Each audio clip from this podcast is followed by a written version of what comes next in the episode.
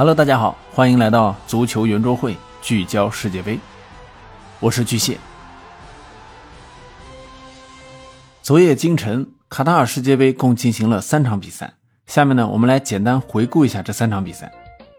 首先呢，我们来看一下 B 组的首轮比赛，英格兰队以六比二大胜伊朗队。队中的两位零零后小将贝林厄姆和萨卡大放异彩，联手攻入了三球。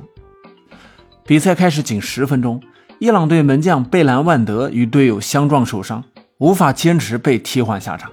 此后，比赛的天平啊逐渐向英格兰队倾斜。上半场三十五分钟，禁区内无人盯防的小将贝林厄姆在禁区内头球攻门得手，成为了首位在世界杯决赛圈破门的零零后小将。此后，萨卡接队友马奎尔的头球摆渡，凌空射门得手，成为第二位破门的零零后球员。三分钟后，斯特林垫射锦上添花，英格兰以三球优势领先半场。三球落后的伊朗在下半时将锋线前提，给英格兰队的防线施加压力，但通过反击，萨卡再下一城。此后替补上场的拉什福德和格拉利什也破门得分，而伊朗队的顽强攻势也取得了效果，前锋塔雷米打入两球，最终英格兰队以六比二大胜伊朗队，获得了开门红。一场酣畅淋漓的大胜啊！英格兰队卡塔尔世界杯的旅程顺利启航。在这场以六比二大胜伊朗队的小组首场比赛中，英格兰队掀起了青春风暴。十九岁的小将贝林厄姆打入球队首球，成为世界杯历史上首个进球的零零后；而二十一岁的萨卡则梅开二度，成为英格兰队史世界杯上梅开二度最年轻的球员。斯特林、拉什福德、格拉利什也均斩获进球，英格兰队华丽的进攻线得到了充分的展现。而在 B 组的另一场比赛中，美国队1比1战平威尔士队。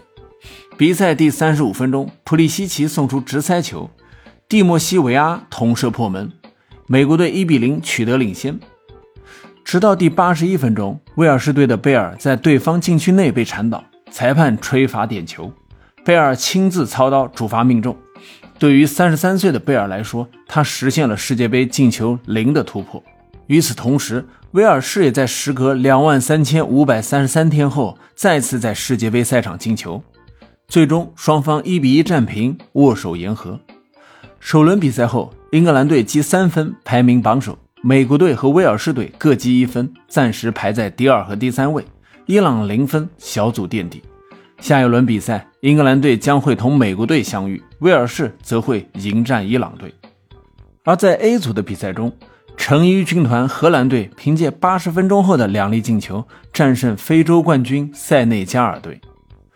面对非洲劲旅，荷兰队主帅范加尔首发排出了五三二的较为保守的阵容。开场后，首发只有布林德一个人有世界杯经验的荷兰队略显紧张，多次出现防守失误。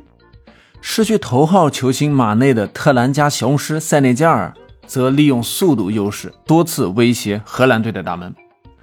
好在范迪克领衔的后卫线以及本场比赛首次为国家队出场的门将洛珀特发挥出色，荷兰队才力保球门不失。荷兰队上半场最好的机会出现在第十八分钟，博古伊斯的传球找到了禁区内的弗朗基德容。但后者漂亮的扣过一名防守球员后啊，却没有射门，而是继续选择尝试过人，最终破门良机被对手破坏。经过了四十五分钟的试探，荷兰队在下半场加强了进攻，但是锋无力的问题让荷兰队的进攻无功而返。比赛尾声，荷兰队打得更加耐心。第八十四分钟，加克波接弗朗基德容的传中，一记头球打破僵局，荷兰队一比零领先。落后的塞内加尔大举压上，但在比赛结束前的读秒阶段，荷兰人再次抓住了对手的漏洞。德佩的射门被对方门将门迪扑出，克拉森跟进补射得手，全场比分最终定格在二比零。随着比赛的结束，A 组的最新积分榜也有了新的变化。厄瓜多尔和荷兰都是同积三分，净胜球和进球数都是两个，但因为荷兰黄牌少，反超厄瓜多尔升至第一。此外，塞内加尔跟卡塔尔都是输球，积零分。卡塔尔黄牌多，沦为小组垫底。